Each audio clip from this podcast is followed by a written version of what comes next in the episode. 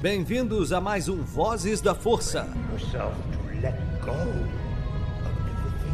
Junte-se à União Star Wars e viaje conosco em mais uma edição.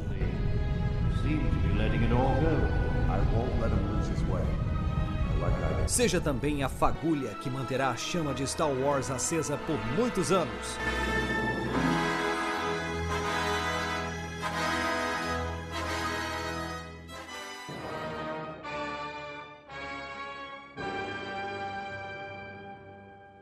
VoodooLoja.com é uma loja que trabalha com a moda retrô, rock, custom e horror. São 11 anos da cena alternativa. Se você não conhece, visita lá. Tem no Instagram Voodoo Loja, uma das melhores lojas e parceira nossa. Isso é rock and roll puro.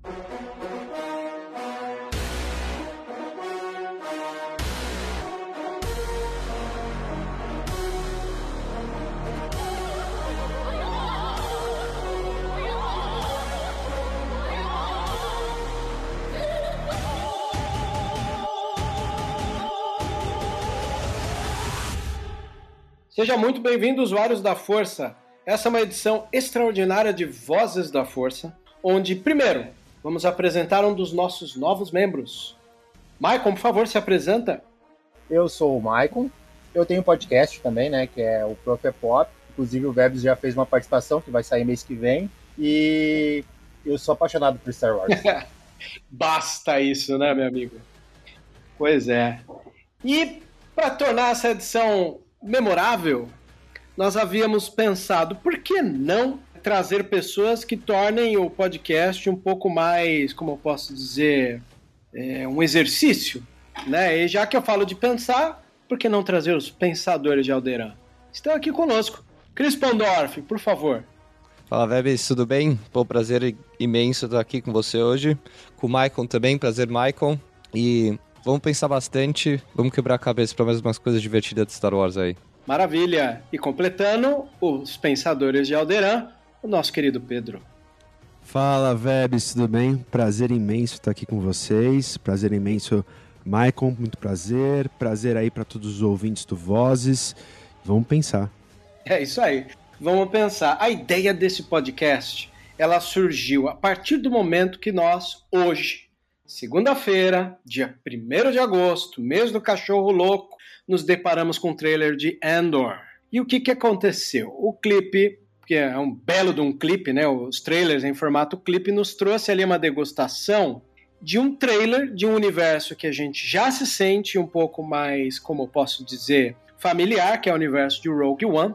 Porém, o tom da série nos leva a um caminho que, pelo que eu andei vendo, lendo por aí, deixou o fã que adora falar que não misture política com meu Star Wars, deve estar bem irritado.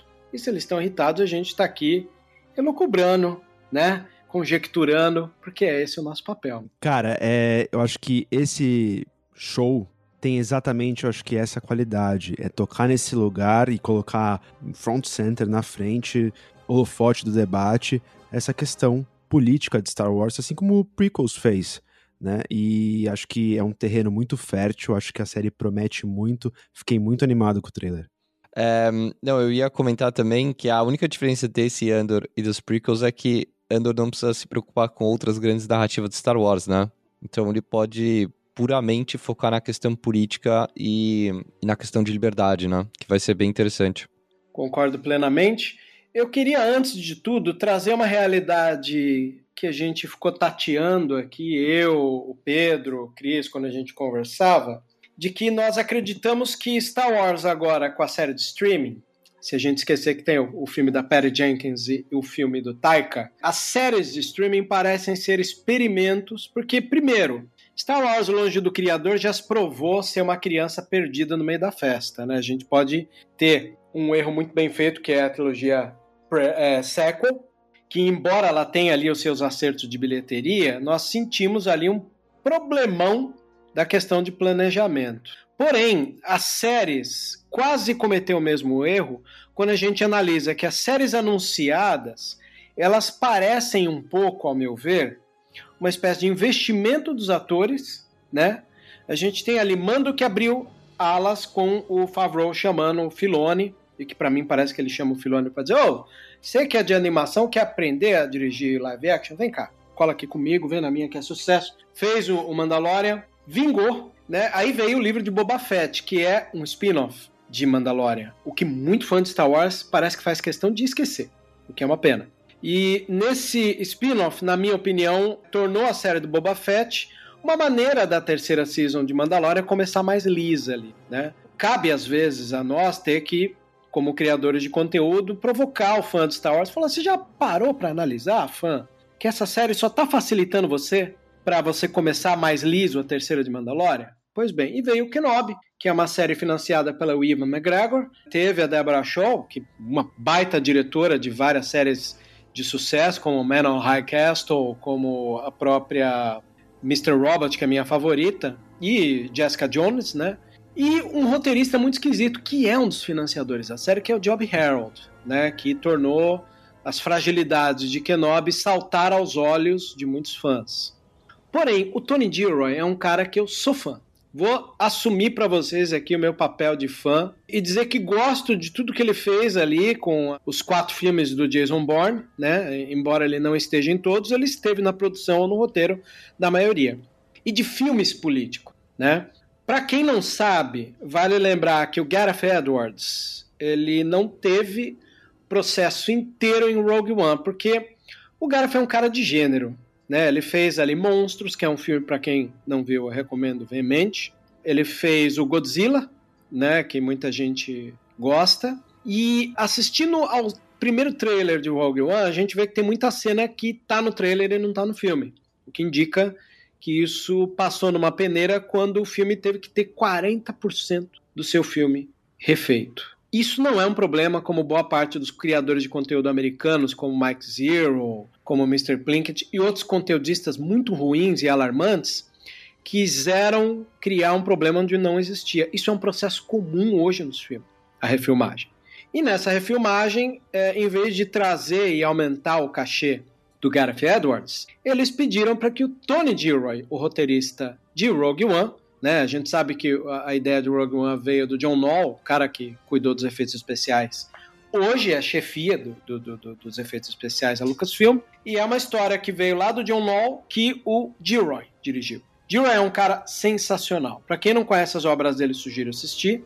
E a gente sente, aí entra o diálogo que eu quero jogar a bola na mão do Pedro quando ele comentou de unidade ao se produzir isso. Traz um pouco daquele nosso papo, Pedro. Bom, Vebs, bom, das coisas que você falou aí, acho que retomando algumas para a gente começar esse assunto, eu acho fundamental é, a diferenciação entre as séries, né? Por que, que eu digo isso? As séries de Star Wars, elas partem de um, uma proposta, cada uma, né? Vamos dizer assim.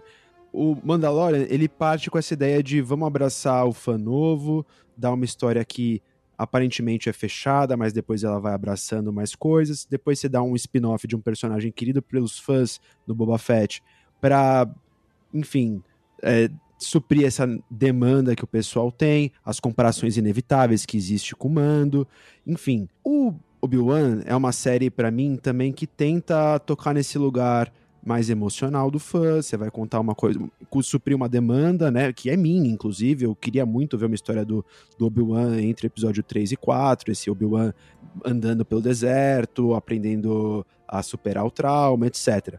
Mas muitos desses projetos, eles partem de premissas de, ah, a gente precisa aqui completar uma lacuna, a gente precisa aqui pegar uma oportunidade de mercado, enfim, parte muito sobre demanda, né? Rogue One, de certa forma, é um, um projeto um pouco assim, né? Você vai pegar uma, um, um, buraco no plot, você vai pegar uma oportunidade que existe lá no Opening Crawl, que fala da Batalha de Scarif, mas nunca ninguém falou sobre a Batalha de Scarif, não tinha nem esse nome. Você vai pagar aquela promessa de tipo, será que a falha na Estrela da Morte era é, acidental ou não? E vai retribuir o fã com um plot através de uma coisa que ele já tem. Agora, construção de mundo, história per se, por mais que o Endor seja um spin-off do Rogue One, mas uma história em si que se valha, que tenha razão de existir, tá para lá ser contada como uma história em si, entende? Endor para mim já nasce muito diferente. E eu acho que isso se transparece no próprio Taylor. E aí entra todos esses elementos que você falou. É o Tony Gilroy que traz aquela bagagem política. É a semente que o Gareth Edwards, mesmo que diretor, executor, mas é, plantou e deu aquele tom diferente para Rogue One, que é um filme que muitas pessoas viram e falam assim, pô, primeira vez que Star Wars é Wars mesmo, é um filme de guerra, lembra muito um Black Hawk Down, lembra muito um... Enfim, essas várias referências que a gente tem que tensão é alta, as fichas são altas, muitas vezes em todos os outros projetos, né, de Star Wars que estão lidando com guerra de certa forma, é a morte às vezes ela é um pouco mais banalizada, o sacrifício ele é um pouco mais banal, ele cabe muito mais de um ponto de vista do, do herói, é aquelas coisas que todo mundo já sabe, jornada do herói, enfim, de mito, de romantização, mas aquela coisa mais crua, mais verdadeira, mais honesta do que é a realidade de uma guerra, né? Que tem a dualidade, que tem várias nuances, Rogue One foi o primeiro a explorar isso, mas de novo, partindo de um ponto de vista de um projeto que já tinha uma ideia. Agora, Endor vai ser aquela série que, de novo, em primeiro o cara fala assim: ah, é uma série que ninguém nunca pediu, a gente não estava esperando isso, que história eles vão contar? Ninguém quer saber a história do Endor. Não, peraí, a história do Endor é uma metonímia, talvez, é um pedaço do todo. É a história de uma pessoa que vai fazer parte da rebelião. E acho que o trailer já começa a indicar isso pra gente. É a história do homem pequeno. É a história do cidadão comum que tá oprimido e precisa fazer alguma coisa. E isso se traduz em várias e várias coisas que a gente tem para falar desse trailer que me deixou animadíssimo. Você não acredita, Pedro? Aí eu jogo também a bola depois que o Pedro responder essa pro Cris, que livros como Um Certo Ponto de Vista, que é uma ideia genial, né? São microcontos de personagens que esbarram com os protagonistas e o ponto de vista deles sobre um determinado acontecimento, assunto nos filmes. Quando o fã ele diz não é o filme ou a série que eu pedi, eu acho extremamente complicado isso, porque o nosso papel de espectador é quem senta e analisa. O dos criadores das obras que vai se contar a história vai jogar o point of view, o POV, né, o, o ponto de vista, não só para um Endor, mas a partir do momento que a gente assistiu o começo de Rogue One e viu que o Endor usa alguns métodos sujos, a gente vai ter uma coisa inédita em Star Wars, que é o ponto de vista de quem jogou limpo e quem jogou sujo, né? E acho que isso, Vebs, é uma coisa que às vezes as pessoas tendem a adorar um pouco a pílula, né? Quando você olha para o próprio. Vamos lá, episódio 4. Luke vai lá e dizima a Estrela da Morte poxa, vários é, livros, principalmente o E antigo, mas alguns livros já do novo canon é, tratam um pouco disso. Acho que o uh, Lost Stars, da Claudia Gray, fala um pouco disso. Do como é estar tá no lado do Império. Pô, o cara foi lá e ele pode é, não vamos polemizar tanto nisso, mas ele é lá visto como um terrorista. Ele matou os amigos de quem estava lá na base da Estrela da Morte, milhares e milhares de pessoas. E, e no final eles estão lá sorrindo, celebrando. Peraí, mas os stakes, né, as fichas, o preço da guerra, ele é muito mais pesado do que aquele filme tende a, a querer mostrar. Levar a guerra ali e, e, enfim, a morte como uma coisa né, eles estão lá celebrando no final do, do, do 6, do, do Retorno de Jedi, dançando com os Ewoks. Meu, a, a, guerra é um pouco mais complicada que isso. E aí, um Endor que vai lá e dá um tiro no informante, mata o cara nos primeiros cinco minutos de filme, muda o tom e já fala: peraí, isso é um filme de verdade falando sobre guerra. Que tem. É, é, guerra não é uma coisa assim simples, não é uma coisa é, comemorativa, não é uma coisa leve. Tem certas atitudes de ambos os lados que se envolveram no conflito que são é, duvidosas. Eu acho que Star Wars ele vem evoluindo, né? Como o Vebs disse, no, no sempre fala para nós ali, ele disse que o Star Wars ele foi feito para crianças de 12 anos, né? Para pré-adolescentes de 12 anos. E a primeira trilogia é toda essa. Eu acho que por isso que ela não tinha todo esse peso da guerra e coisa.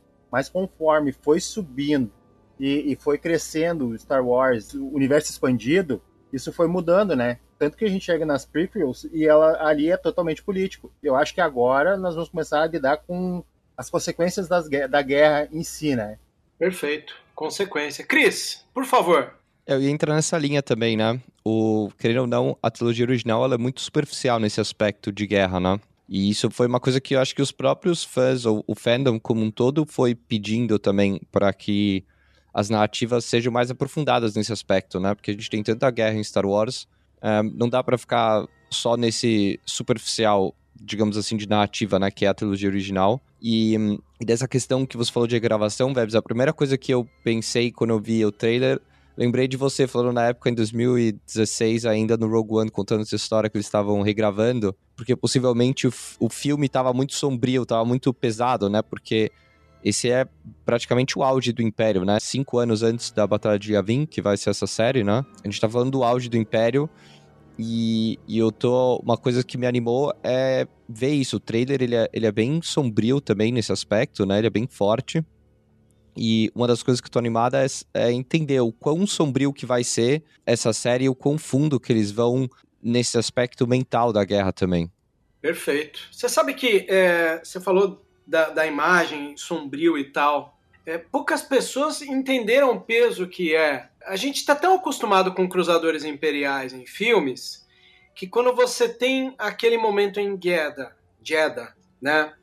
Que você tem um cruzador parado e, e as naves extraindo aquilo, é quase que diamante de sangue, né? Aquele filme Diamante de Sangue. É uma extração e o povo tá lá para né, servir de gado para alimentar ali o, a Estrela da Morte, que a gente sabe que tá tirando todos os cristais para levar pro plano da Estrela da Morte mas é sombrio. Eu me lembro que o começo de Rogue One tinha uma imagem lavadíssima, como quem começa num dia de nublado. E no começo desse trailer também você tem ali algumas pessoas ali com fundo totalmente nublado, né? Pedro, você tem alguma coisa para nos trazer um pouco disso daí também, né? Cara, uh, primeiro, vou retomar esse último tópico que você falou antes de entrar no que eu queria falar de verdade. O Chris lembrou muito bem. Essa questão da refilmagem, eu acho, de novo, uma necessidade desnecessária que acho que alguns produtores de conteúdo têm de querer polemizar tudo, coisas que são praxe da indústria. Então a refilmagem, o mudar a história em cima da hora, adicionar coisas, tirar coisas, gravar cenas específicas para um trailer, ou coisas que estavam no trailer saíram nas refilmagens e bum, o filme mudou, faz parte. Agora, quanto de fato Rogue One foi o mais próximo do auge do Império, né, que que eu estava falando. Acho que no fundo, na verdade, não são nem cinco anos, são cinco dias, né, antes do, do episódio 4, da Batalha de Yavin, no final ali. Lógico que tem aquele flashback da, da Jean pequena, mas enfim, é isso, é o, o, Império no seu auge, é a hora que eles apertaram mais é, o cerco. E aí tem uma frase maravilhosa nesse último trailer do Ender, que fala assim, o Império tá apertando o cerco tanto, e a gente não tá percebendo essa é uma questão incrível para se falar de política, é, principalmente hoje quando a gente fala de neofascismo, né, dos movimentos autoritários que vão surgindo em, diversos, em diversas democracias do mundo, é, movimentos de extrema direita que reciclam aquele fascismo italiano que a gente imaginava, dos, dos camisas pretas marchando na rua, aquela repressão muito clara, né? Hoje, né, o fascismo ele é um, muito mais brando, muito mais sutil. E essa frase do, do trailer de Endor me traz muito isso. É pra gente refletir os nossos tempos. Hoje, é, é muito mais difícil você perceber o cerco apertando tem pessoas que estão avisando isso há muito tempo. Né? Existem na nossa bolha esse debate acontecendo, no caso do Brasil, por exemplo, desde 2018, né? fora também. Mas até quando o cidadão comum o trabalhador que está lá no seu dia a dia com outras preocupações, que ele não está preocupado com, com o fascismo, ele não está preocupado com a nave, o cruzador imperial lá em cima da cidade dele, tomando recursos como aquela cena linda em Rogue One. Ele está preocupado em viver a vida dele. Só que aí aperta um pouco daqui, aperta um pouco dali, retira algumas, algumas liberdades, restringe algumas coisas que você começa a perceber, poxa, quando que eu comecei a abrir mão dos meus direitos? Você descobre isso quando você já abriu tanto que não tem mais como voltar atrás. Eu acho que essa série é muito isso. É o ponto de inflexão, né? É quando as pessoas começam a perceber que, opa, esse império aqui talvez é um regime autoritário. E esse debate é muito interessante, porque, voltando a uma coisa que o Maicon disse, é legal o amadurecimento das discussões. Acho que o debate público, ele amadureceu muito nos últimos anos. 77, realmente, Star Wars é, a, é o que é. A gente também fala isso no nosso primeiro episódio lá do Pensador de Alderan. É uma, uma coisa feita para crianças de 12 anos, é aquele cautionary tale para ensinar a criança a entrar no mundo, e enfim. Assim como os quadrinhos passaram lá da era de ouro dos anos 50 para, é, enfim, é, Dark Knight Returns, Frank Miller, é, aquela coisa pesada, adulta. A palavra sombria eu sempre sou meio contra, né? Porque já virou muito clichê. Diz muito, mas não diz nada, né? As pessoas estão dizendo sombrio e tem vários signos lá dentro daquela palavra sombrio. Mas o que, que quer dizer sombrio? Realista? É, enfim. E aí você pega uh, aquela ideia que era de 77 ou que era os quadrinhos dos anos 50 e vai amadurecendo ela. Então é um processo. E o debate público acompanhou essa é, conversa que, enfim, as mídias trazem de vamos olhar um pouco mais a nuance das coisas, vamos olhar um pouco mais a política das coisas. Então, se o, os prequels conseguiram é, propor um pouco disso lá nos anos 2000, Hoje, você pode ter um, graças também à arquitetura da, da, da produção de conteúdo, você ter os streamings, você ter é, um Disney Plus que pode fazer uma série totalmente nichada sobre isso, de guerra, um, um filme como Rogue One até, né? Mas enfim, é uma série de 18 episódios, se eu não me engano, né? Três temporadas, um produto focado nisso é porque, lógico, eles têm uma certeza de retorno de investimento, mas é uma aposta muito grande em virar e falar assim: o público hoje está preparado para isso, o debate público pede isso e a gente vai entregar uma série madura que vai discutir política. Se você for olhar esse último trailer,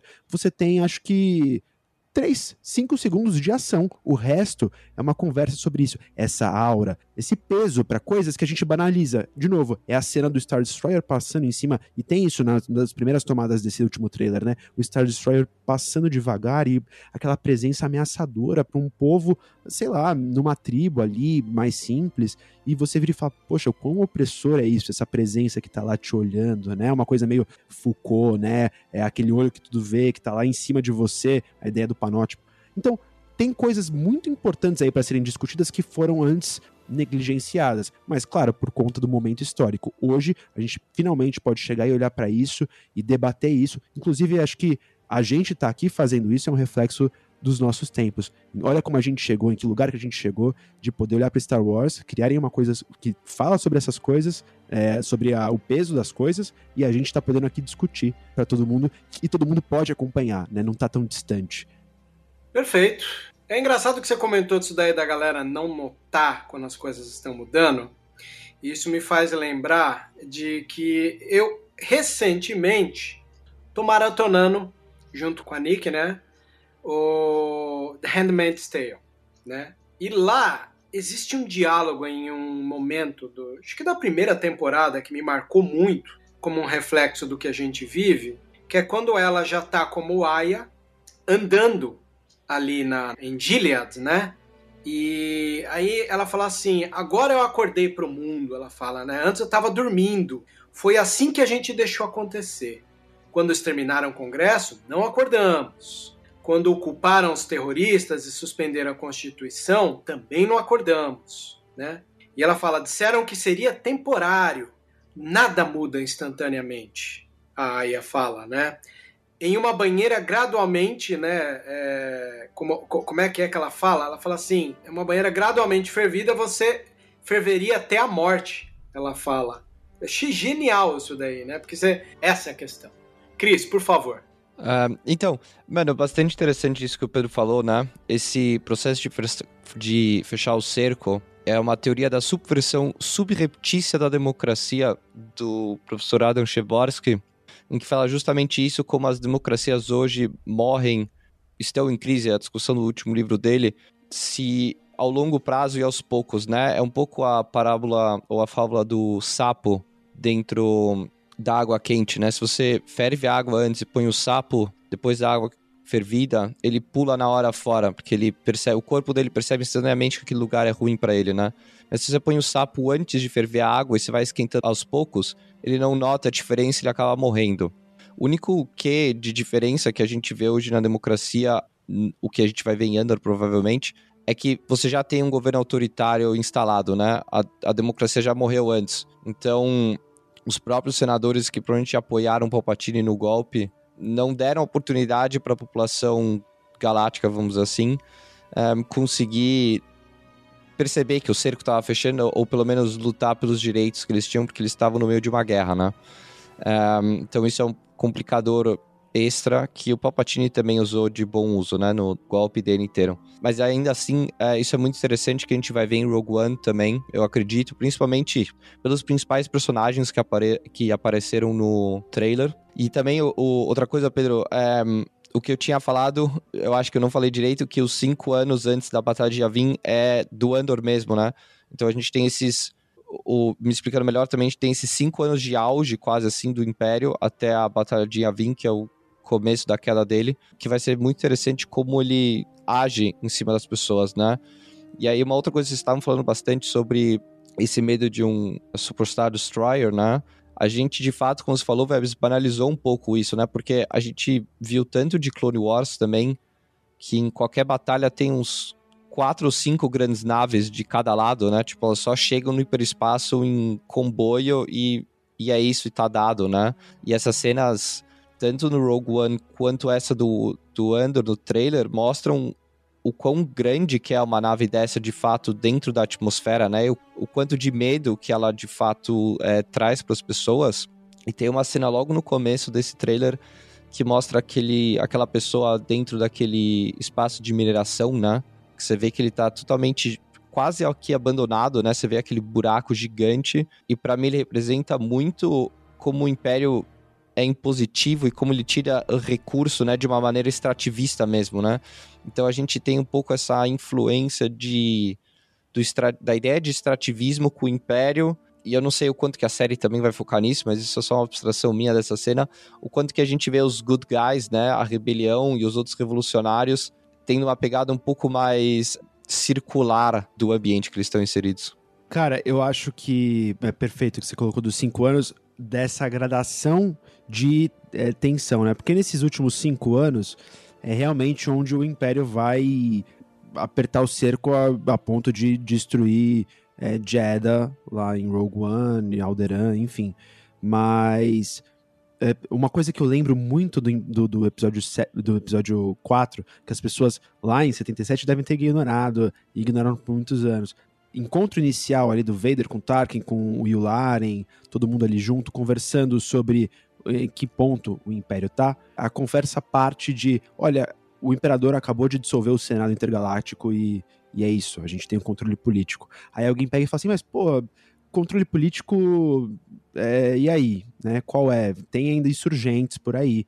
Aí entra a hora do Tarkin e vira e fala, não, a gente tem uma uma estrela da morte, entendeu? E aí entre o Vader, não, o terror tecnológico não é nada perto do poder da força. Você estabelece ali, tipo, as quatro bases do poder do Império, né? E eu acho que muito do que é, se relativiza dessas bases é porque você pesa em uma, você pesa na questão do Império enquanto o governo Sith, né? Tá lá o Vader, o Imperador, e se esquece que para chegar lá você se pensa muito no, no, golpe, né, na Ordem 66, enfim, esses aspectos da, da força dessas instituições, que seriam o Jedi, enfim, mas você esquece da questão política. Como que o Império se legitima para as pessoas no dia a dia? É isso, é a ideia de que o, o Senado ainda funciona. A Mothma no Rebels fala lá que, cara, o Senado não tá como antes, e eu tive que, então, partir para uma coisa que eu não queria que era de certa forma, tá do lado do Sol Guerrero. E aí você vê ele na série, agora foi muito legal, inesperado. Eu achei que ia, a gente ia partir de um ponto de vista político de só ver Coruscant, ver a Mon Mothma lá, nos bastidores, mas não, vai ter de fato, acho que todos os componentes que fazem essa agitação política, e é isso que eles falam, né, no, no trailer, inclusive, é, tem umas, umas células de insurgência, né, uma coisa assim, de incitação. É a hora que o governo começa a perceber isso e aí começa a apertar o cerco, porque até chegar nesse ponto, você teve que restringir em vários lugares. E é onde a gente vai falar: é a opressão do trabalhador comum, é se é o Star Destroyer pairando, é os Stormtroopers é, sendo violentos no dia a dia, é o Senado, aí de novo a Mon Mothma perdendo força, ela precisar ter que se aligar com o que seriam os terroristas extremistas, né? E o próprio povo, eu acho que acho que isso deve ser um mote muito grande da série, o próprio povo tendo que pegar em armas no momento que percebe que não tem mais volta. Então, é isso. Enquanto a gente pensava o Império enquanto essa máquina dos dois é, Lord Sith contra os Jedi, contra a Força, a discussão central estava ali, nesse dilema de família, nesse dilema dos personagens principais. Mas esse diálogo inicial de falar que o poder político do Império estava sendo contestado, apesar das investidas deles, tem aí porta aberta para muita coisa que Endor vai explorar. E, de novo, que foi é, negligenciado por muitos fãs por muitos anos, mas está lá na obra desde sempre, né? Perfeita colocação. Acho legal quando vocês lembram dos poderes. E eu queria me ater a um detalhe que um pouco me irritou que é o quanto às vezes, por mais que a Mon Mothma ela representa um pouco o Senado, eu acho que a série do Andor quis carregar um pouco a mão de que até aqueles que estão lutando por nós parece estar vivendo um pouco numa espécie de riqueza ali, né? E é um choque tremendo quando a gente vê esses camponeses, né? Um dado que o personagem do, um dado momento que o personagem do Stellan Skarsgård pega um speeder e anda por cima de lavouras, né? Você vê ali um, um chão cercado de lavouras e é uma Mothma em algum ambiente que lembra vagamente ali o que seria negociar com outros ricos, fazendo um elo muito próximo do episódio 8, quando você tem pessoas que não estão nem aí para o que está rolando, né? Eu acho isso incrível, né? E é engraçado porque você vai falar às vezes com um fã de Star Wars, ele fala, ah, eu tiraria a sequência do cassino. Falei, como assim? sequência do cassino é a hora que o DJ vai lá e fala, meu, tá aqui, ó, vendo pra, pra direita e vendo pra esquerda, mano. Isso é, isso é fenomenal, assim, sabe? E, e eu acho que a série, como a gente lembrou que Rogue One, o Cassian mata um informante, a série vai mostrar esses pequenos deslizes, né, que até o lado rebelde tem. Total. Um, então, isso é uma coisa que eu gostei bastante. Eu e o, eu, Pedro, a gente já tinha conversado antes do primeiro. Depois do primeiro trailer, né? Que o primeiro trailer ele mostra muito mais essa visão do Império. A gente saiu com a expectativa de que, nossa, um, a gente vai ver a visão dos rebeldes pelo Império, né? É, sobre os a visão sobre os rebeldes pelo Império, né? E esse, e esse segundo trailer mostra bastante essas alianças e essa infiltração dos rebeldes dentro do Império, né? Então acho que a gente vai ter dois plots bastante interessantes que basicamente então vão se alinhar ou vão se misturar nesse elo tanto da Momotima quanto do personagem do Stellan Skarsgård, que eu esqueci o nome agora, que é, aparece bastante e que de fato mostra que ele tá infiltrado, né? Eu acho que aquela frase do começo dele que o Império se acha tão grandioso e tão poderoso assim, né? Entra muito nessa sua linha, Vebs, de riqueza e tal, que eles estão nesse Coruscant, que a gente vê muito nas prequels também, né? Desse, dessa Coruscant, cidade inteira limpa, perfeita, brilhante, né? E que eles não acreditam que alguém consegue invadir o Império, né? Naquela lógica, batalha de Yavin, que o Império não acha que uma nave de um, de um piloto só, né? Uma nave pequena consegue passar pelos escudos deles, né? É, pela mesma lógica, eles não acham que uma pessoa sozinha conseguiria invadir e, e, quebrar o sistema por dentro. Eu acho que isso vai ser uma narrativa bastante interessante de ver como essas, esses dois mundos vão se convergindo para o final da primeira temporada, para a segunda. É, eu não sei exatamente agora quantas temporadas a gente tem de Andor confirmadas, mas isso vai ser bastante interessante de ver. E tem uma coisa sensacional aí no que você falou.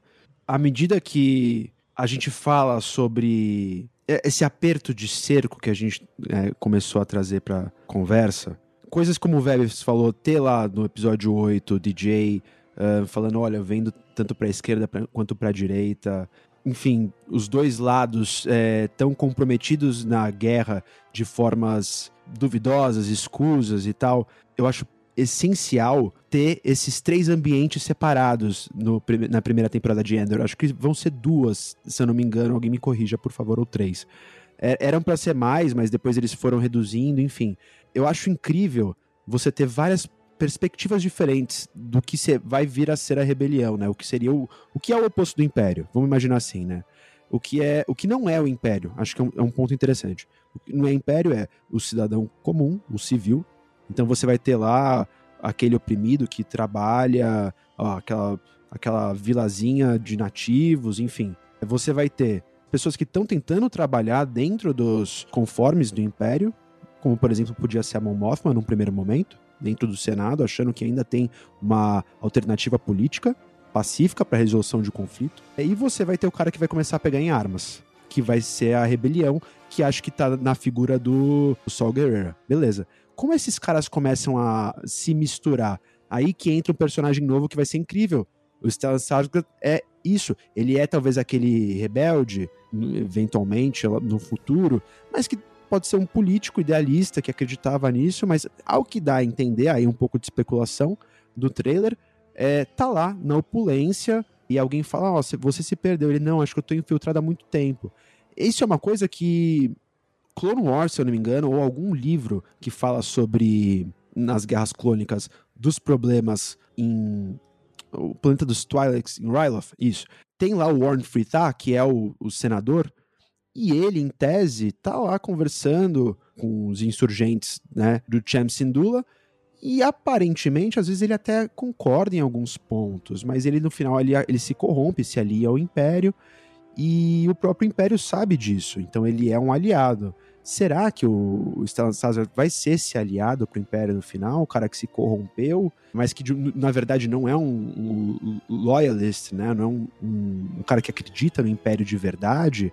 É porque a política tem muito disso, né? Ele tá ali abrindo concessões. Até que ponto ele se afastou tanto da, da luta, ele se afastou tanto da, da realidade que vocês estavam falando, daqueles caras lá no espaço opressor mesmo, de ter um Star Destroyer pousado em cima do seu planeta, a vigilância constante, a fome, a, a violência, que ele esqueceu da batalha, ele esqueceu da luta. E a Mon Mothma vai ser aquela pessoa que talvez não esqueceu que vai estar tá falando, olha, então talvez isso aqui não tá dando certo, eu tô fazendo outra coisa, que ela fala no trailer, tô fazendo uma coisa a mais. Pô, o que que é isso? Ela tá é, movimentando as células da rebelião para virar de fato um passar de um movimento meio de guerrilha para ser uma coisa mais organizada, né? Eu acho que algumas obras recentes de Star Wars falam dessa transição dela, né? No momento que ela passa de ser é, aliança para uma nova república para virar muda o nome, né? Aliança Rebelde, para ser de fato um movimento de guerra. Né? E acho que essa transição e todos esses personagens ilimitados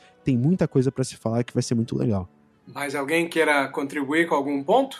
Vamos lá, Cris. Então, isso é bastante uma coisa que eu vi, um, que a gente estava falando desses cinco anos, né? A timeline do Andor é idêntica à do Rebels. Então, o Rebels também começa a série cinco anos antes da Batalha de Yavin. Em questão de lore, existe um certo padrão de diferentes planetas que começaram a ter suas pequenas rebeliões contra os governos locais, né? essas insurgências, vamos dizer assim. O quanto que é, talvez isso pode também ser. Não necessariamente que o Rebels vai estar dentro do Andor, mas que o Andor vai tratar disso também, né? De quanto que, o quanto que eles buscam e acham essas células rebeldes para juntar todo mundo num, debaixo de um guarda-chuva só, né? Isso é possível que aconteça talvez na segunda ou na terceira temporada de Andor mesmo. Mas isso é bem. Eu achei super interessante que as timelines são super próximas, né? E uma outra coisa também, o quanto que demorou para eles fazerem isso, ou quanto que de fato o Império, que nem o Pedro falou, conseguiu se vender por tanto tempo até ele de fato fechar o cerco do jeito que ele queria, né? Ser mais totalitário possível. Se a gente pegar o final do episódio 3, são 19 anos antes da Batalha de Yavin. Então são 14 anos do Império fechando o cerco, vamos dizer assim, né? Para ele chegar nesse máximo totalitário que eu acho que a gente acredita que seja essa época desses últimos cinco anos. Mas o quanto que demorou também para o resto da galáxia ou para essas rebeliões se organizarem e terem poder suficiente para fazer o Império ficar, ficar preocupado. E aí, nisso eu acho também interessante, é, voltando a um comentário que eu fiz sobre as pessoas que acreditam que, ah, eu não pedi essa série, por que estão fazendo ela? Ninguém quer saber do Ender. Eu lembro, acho que uma entrevista recente dele, o protagonista vem a falar e defender a ideia da série, mas ele coloca bem claro, fala assim, olha, eu acho que a série não deveria se chamar Endor. E aí é uma questão de, de enfim, como marketar o, o produto, né? Mas é, a série não é sobre ele. É, ele é uma, de novo, uma metonímia do que é esse movimento da rebelião, é, essa, esse momento político. Então, isso serve para a gente olhar e pensar qual é a oportunidade que a gente tem aí. Qual é a oportunidade de, de trama? Infinita. Então, por que, que eu me animo tanto? Eu lembro de conversar pra, com alguns amigos meus, pô, fiquei animado com o teaser, agora eu fiquei animado com o trailer. Porque eu, eu olhando esses pequenos indicativos, esses pequenos, essas pequenas dicas, promessas que vão se cumprir ou não, né? Tem trailers que são magníficos e o, e o filme, a série é ruim e vice-versa. Mas essas promessas, essas possibilidades que o trailer já começa a pintar são muito ricas, são inexploradas e que parecem que vão ser exploradas na série. Então por isso eu fico animado por ela. Uma coisa que me pegou muito quando eu tava falando com o Vebs é, recentemente sobre o trailer, que acho que mostra como esse projeto está sendo levado de uma forma diferente, esteticamente. O próprio trailer ele não tem uma cara de uma coisa comercial apelativa.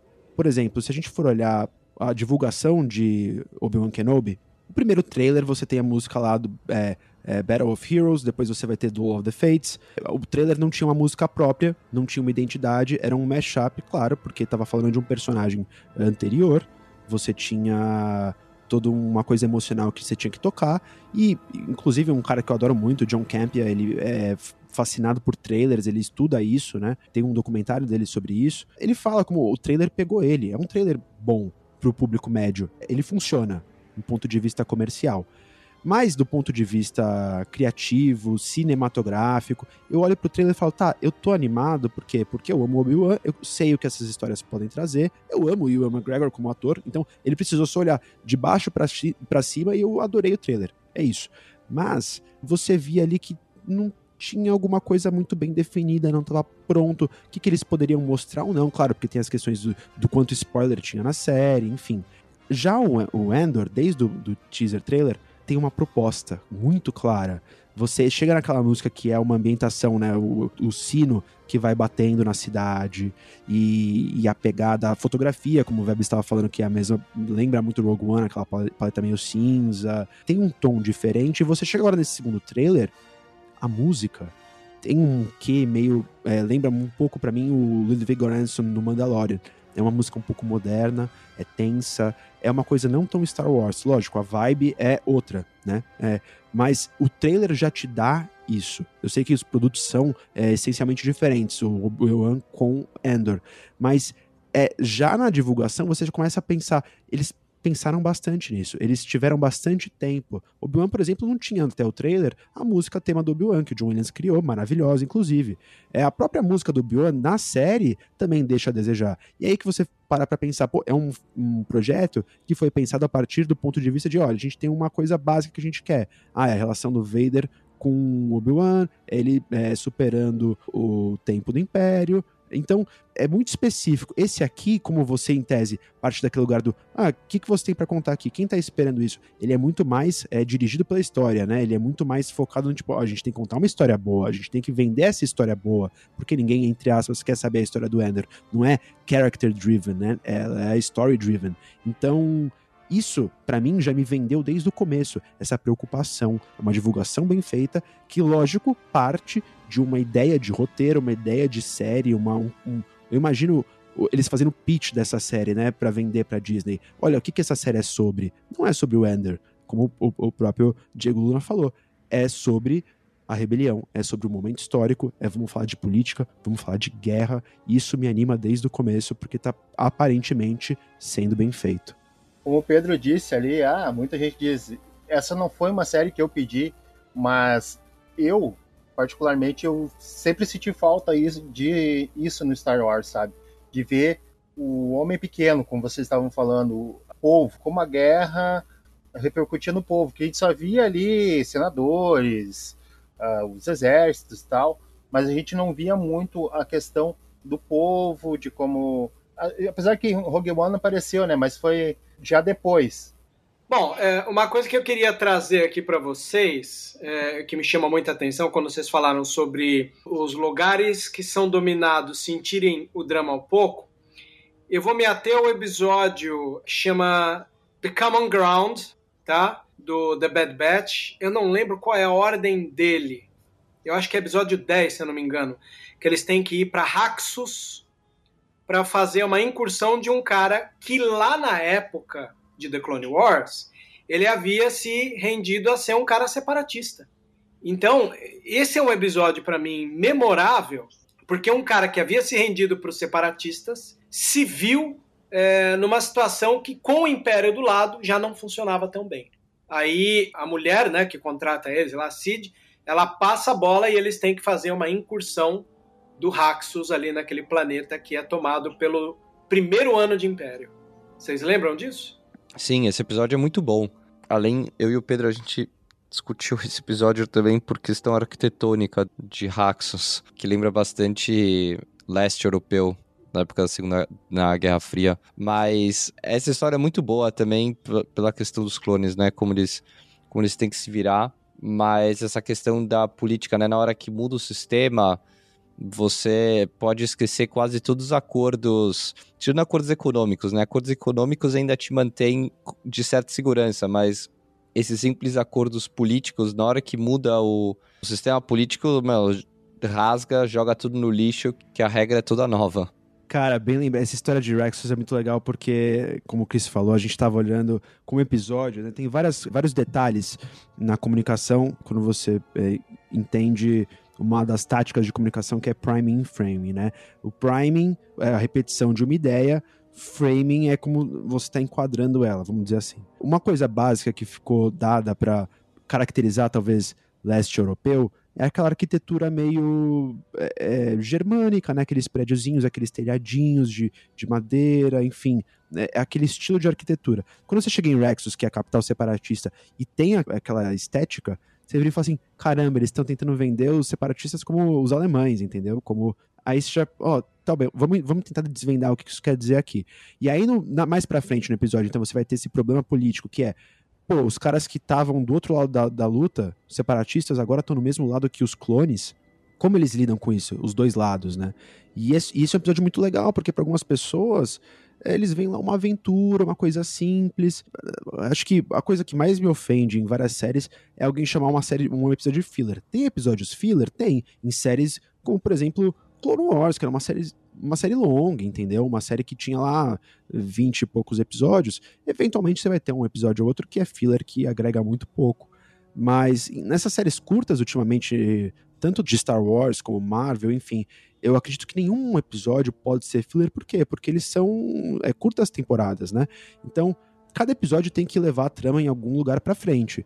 E esse é um episódio, por exemplo, que se alguém fala para mim que é filler, eu falo, poxa, você tá ignorando vários é, signos que eles estão te dando ali e vários arcos de personagem que não só enriquecem a jornada daqueles quatro ali, mas enriquecem a construção de mundo, para você pensar entender qual é o estado da galáxia naquele momento, as pessoas como elas estão lidando com isso agora, que agora tá todo mundo no mesmo saco, tá todo mundo sobre o jugo, a opressão do império, e não interessa se você era ali a, a Alemanha vencida na guerra se você era os Estados Unidos. Você está preocupado agora, vamos supor, transpondo né, a, a discussão, com uma guerra nuclear com a União Soviética, com a Rússia, entende? É, é, os problemas são outros, né? Como o Christian falou, as regras anteriores, os acordos políticos, tudo é águas passadas. A gente, como a gente estava falando, né? Momentos históricos diferentes. É muito interessante agora ver Endor explorar um lugar, um momento histórico, que apesar de ser um momento histórico que a gente já revisitou, e a gente, eu mesmo faço esse comentário, né? Olha, a gente tá nos mesmos lugares sempre históricos, né? Na linha do tempo de Star Wars, isso às vezes pode empobrecer, a gente tá é, diminuindo a galáxia em vez de expandir. Mas nesse caso de Endor, por exemplo, eu acho que não é o caso. Porque você está lidando com um momento histórico que não foi muito lidado. Não é um momento de ruptura, que é praticamente lá perto da Batalha de Yavin, nem o começo do, do Império que Bad Batch toca. É, você está falando do momento do estado da galáxia, político e, enfim, da guerra, né? Porque não deixa de ser uma, uma, um período de guerra, bem no meio do conflito, que é o que a gente tende a imaginar que seja o ápice de repressão do Império, né? O que é muito legal. Várias oportunidades, como a gente tem falado. É, e esse problema que você falou, Pedro, ele é bem representado pela mentalidade dos clones que tem esse trauma de lutar tantos anos contra os separatistas, né? E serem doutrinados desde o dia 1 de nascimento quase a lutar contra os separatistas, né? Que os separatistas são os malvados. E na hora o cara tem uma missão de salvar os separatistas, ou um separatista, né? Um líder separatista ainda, dos irmãos clones deles, né?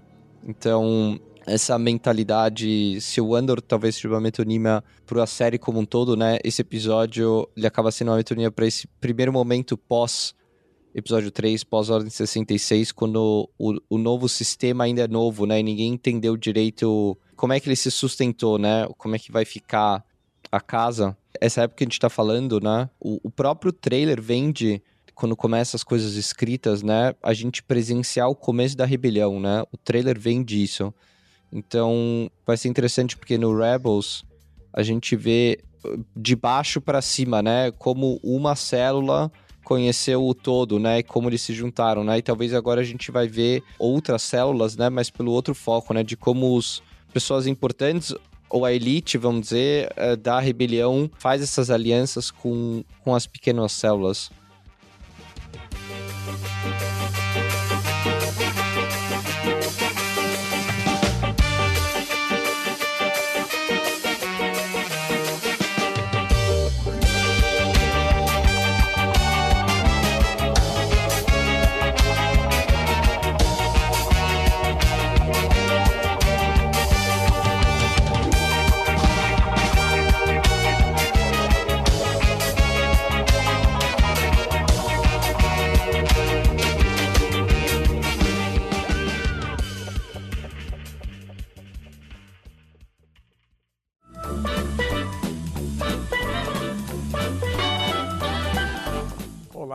Saudações, meus caros amigos. Enquanto Anakin e Ahsoka saem em missão, juntem-se a mim para tomar um drink e ouvir mais uma edição do Vozes da Força.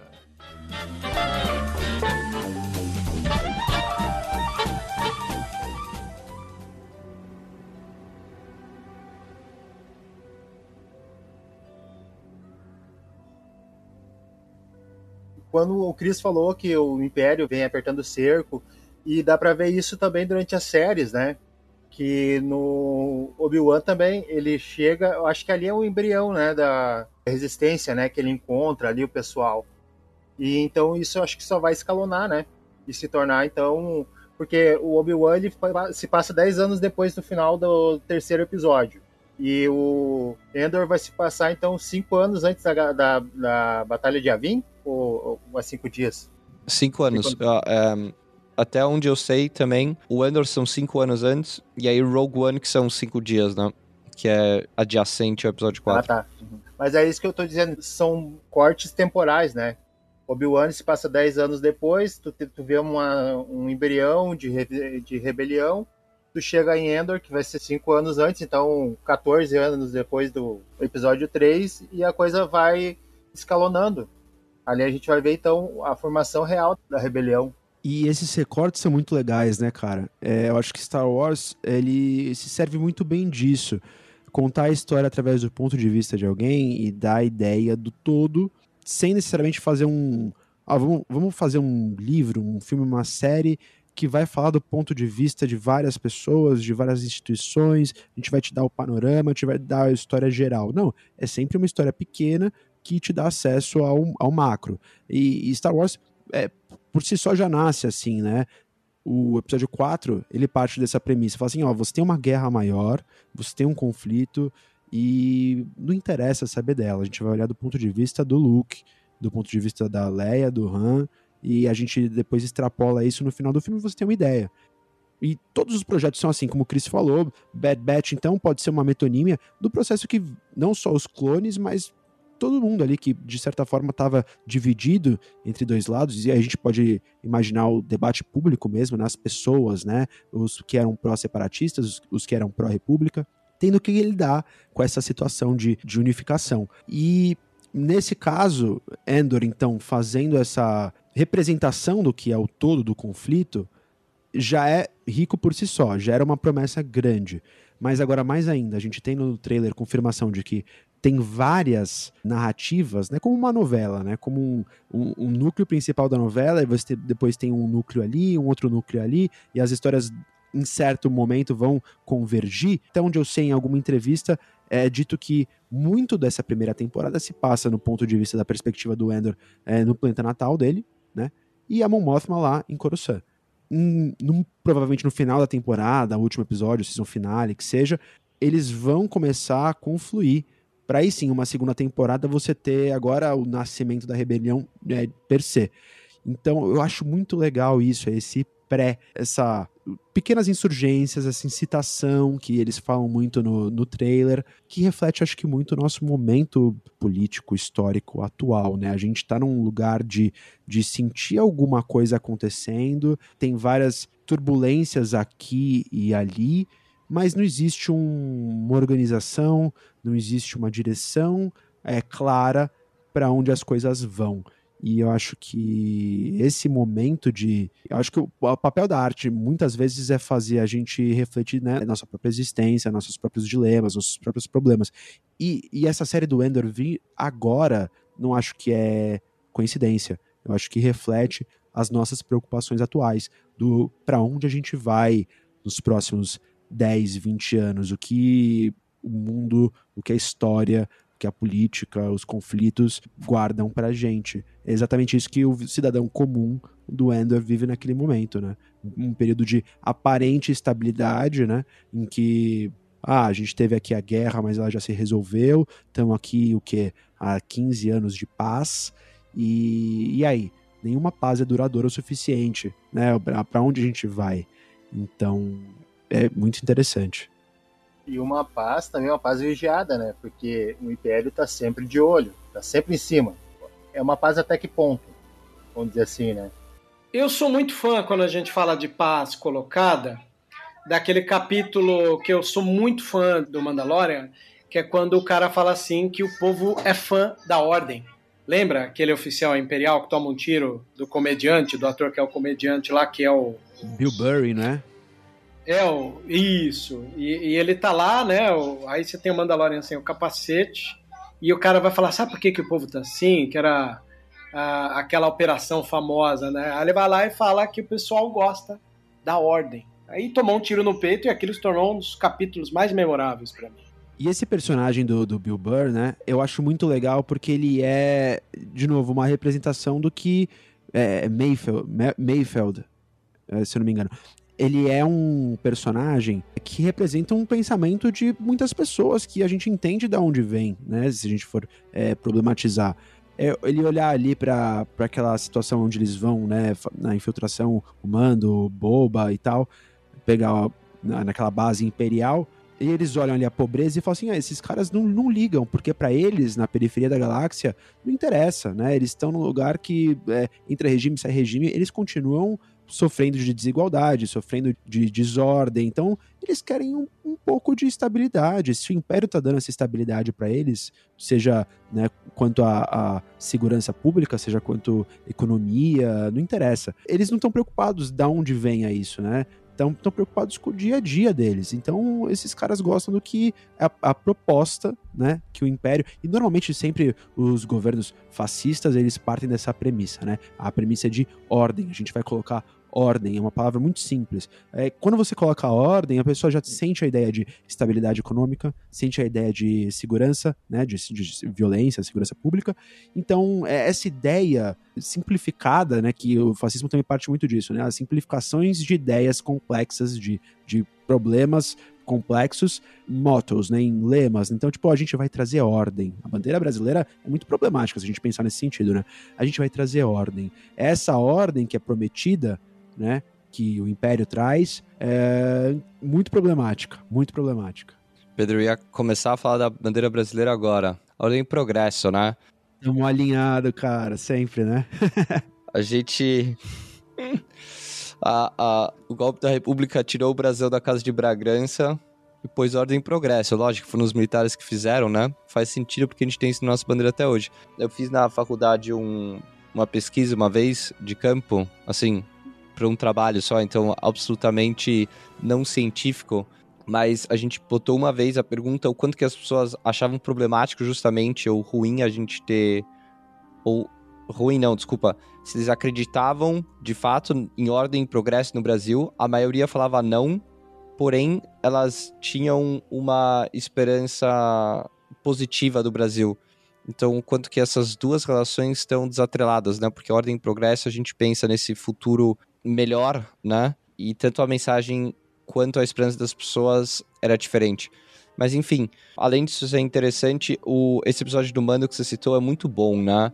Eu gosto bastante dele com uma crítica de qualquer governo, seja democrático, autárquico, enquanto ele estiver desatrelado à realidade local, ele acaba sendo inútil para as pessoas e as pessoas acabam tipo não vendo mais diferença de quem está lá em cima, porque ambos perdem a capacidade de conseguir gerar uma política pública que faça sentido para as pessoas e consiga de fato fazer uma diferença na vida delas. Uma coisa que a gente não pode deixar longe da, da nossa crença em acreditar é, é, como esses diretores, já que a gente tem citado bastante, igual, por exemplo, um diretor, quando ele vai pegar Star Wars para fazer, ele gosta de colocar muito da escola dele, os diretores que ele assistiu, as pequenas homenagens com filmes que fizeram parte da formação dele.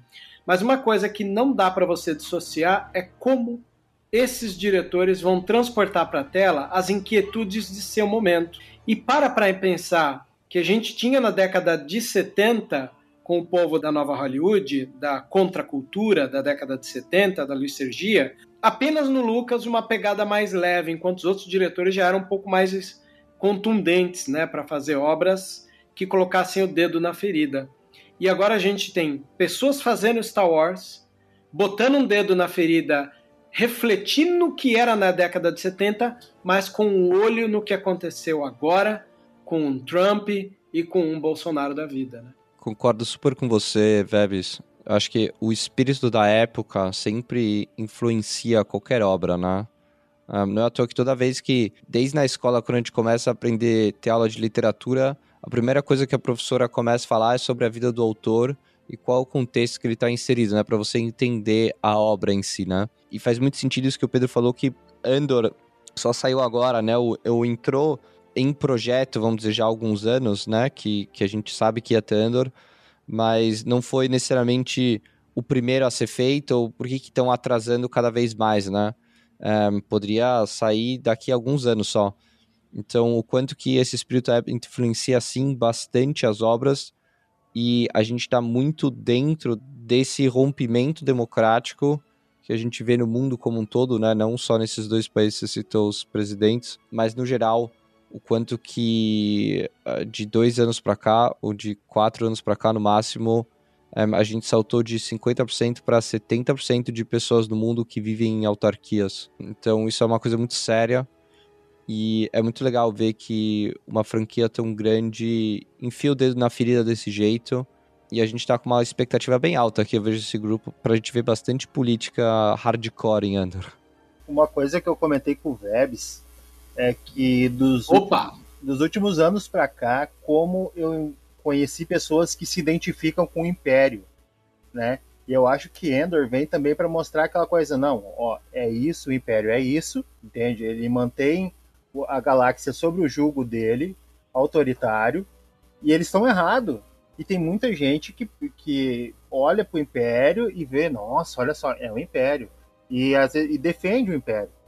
Cara, o que me preocupa um pouco desse povo que começa a se simpatizar um pouco com a ideia do Império é justamente pela alegoria deles, né? Antigamente você tinha ali uma desculpinha básica, que é aquela coisa meio memética, do tipo, ah, não, os vilões se vestem melhor, são mais elegantes e tal, né? Só que por trás disso, em especial de Star Wars, você vê que como os vilões são mais é, bem vestidos, melhores, é porque eles detêm o poder é, da tecnologia local. Enquanto a gente vê é, a resistência, os rebeldes, com um refúgio, né? E aí entra essa coisa do como eu gosto muito do episódio 4, de como um grupo de insurgentes com naves velhas e ultrapassadas conseguiu invadir a base e, como diz o Chris, em algum momento explodir, implodir ela.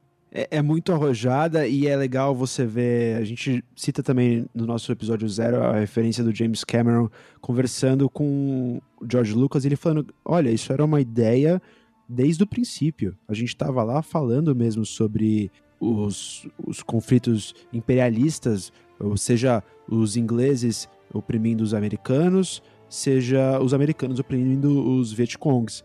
E interessante, né, que eu tava vendo o trailer com minha mãe hoje, e a primeira coisa que ela lembrou foi assim: ah, lembrei é, de ver jornal. Aquela coisa que pessoa mais velha sempre tem, né? Porque você não viu, você não viveu e você não tem esses estalos, né? Mas ela lembrou de ver jornal sobre a guerra do Vietnã e tá mostrando guerrilha é, dos Vietcongs contra o, aquela, aquele poderio tecnológico dos Estados Unidos. E uma cena simples que já dá para entender esse, esse dilema, né? É o, o Star Destroyer em cima daquela vilinha, daquela enfim, daquela comunidade ali meio agrícola, enfim. E tem muito a ver com isso, né? Essa construção lúdica do que é, é o poderio bélico, né, o que é. É uma propaganda, na verdade, né? É, só que o problema é quando você tem uma coisa que é uma crítica e as pessoas entendem como propaganda, né? É, para mim, eu acho que um caso clássico, né, de, de esvaziamento do debate público, assim, e, e, quando a obra não é entendida, acho que talvez como ela foi imaginada, por exemplo, é um caso do, do um Coringa da vida, né? Eu vejo pessoas na rua com uma camiseta do, do, do Coringa do, do Rockin' Phoenix achando ele um herói, na verdade, aquele filme é uma crítica, é uma, um problema, né? Teve muito esse debate se no filme, na verdade, ele era uma, uma apologia, uma incitação a fazer o que ele faria. Na verdade, não. É um filme que problematiza isso, como Taxi Driver, por exemplo, já estava fazendo, de novo, nos anos 70. Depende da visão do, do, do criador, né? O, o Lucas, ele era um pouco mais, vamos dizer assim, sutil né, para fazer essa crítica. Mas aí por isso mesmo, era muito mais fácil você olhar os uniformes imperiais, os Star Destroyers, o Vader e ser cativado, porque é, entre aspas carismático, é é vistoso e tudo isso faz parte da estratégia. O, o, o governo, um exemplo clássico, né, um, um argumento ad Hitler ele é sempre muito pobre porque ele é muito ele é o ápice, né? Mas ele às vezes é bom para as pessoas entenderem. Poxa, faz parte da estética nazifascista as bandeiras enormes, de 30 metros de altura, que me lembra o discurso de Nuremberg, mas também me lembra a primeira ordem lá no, no começo do, do, do, episódio 7, que eu acho incrível, na hora que eles destroem a Starkiller Base. É isso, é para ser bonito, é para ser chamativo, é para o uniforme ser lustroso, é para eles andarem marchando e aquela, aquela ideia de ordem, de, de, de tudo funcionando bonito. É clássico, tá lá no Star Wars 177, o Império, ele é brilhante, ele é, ele tem essa ideia asséptica, né? Parece que os corredores devem cheirar muito bem enquanto a vida do ser humano comum lá em Tatooine é suja, apodrecida. O Moisture Vibrator lá, que o Luke treina na fazenda dele, tá enferrujado, a roupa dele é puída. Por quê? Porque é a condição dele. Isso vai ser atrativo é, visualmente para uma criança, enfim.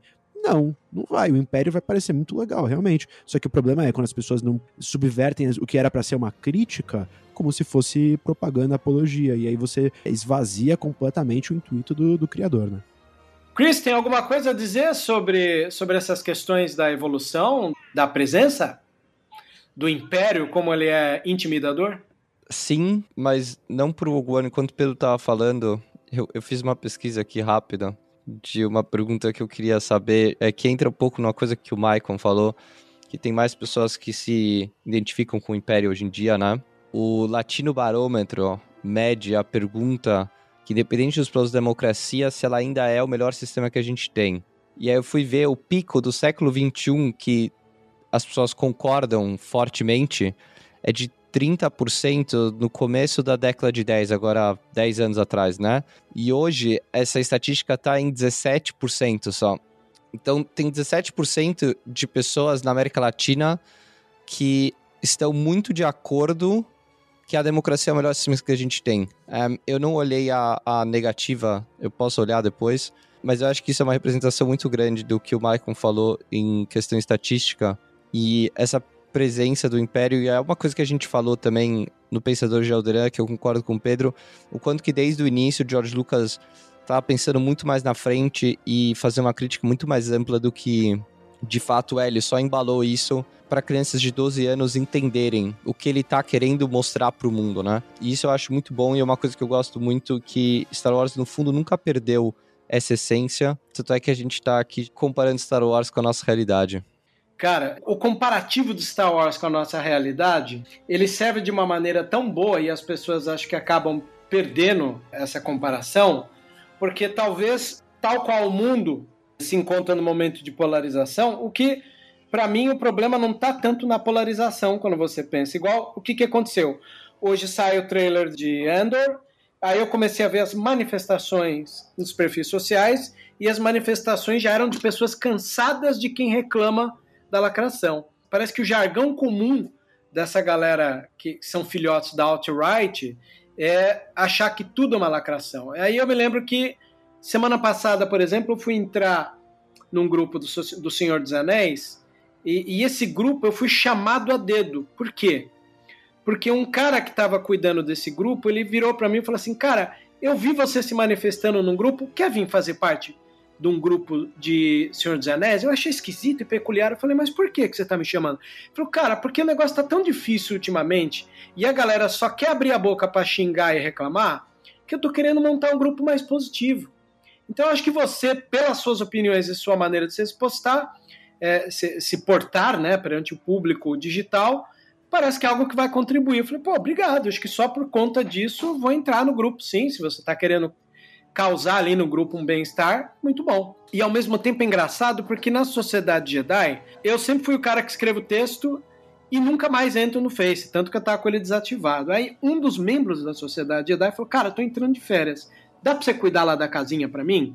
Gente, eu vou falar, esses 15 dias que eu fiquei com o Face aberto para cuidar da sociedade Jedi, foi uma poluição de uma maneira tão grande de pensamentos assim mesquinhos que daí é, eu que já estava com a paciência esgotada, o cara que cuidava junto com esse que entrou de férias, um dia ele foi lá e botou é, um post no Face assim: acabou, cansei, botou lacração é ban. Falei, putz, mano, assim também não. Aí eu fui lá e dei uma floreada no texto dele, botei para editar, coloquei, galera, seguinte, aqui escolhemos enxergar o copo meio cheio, não o copo meio vazio.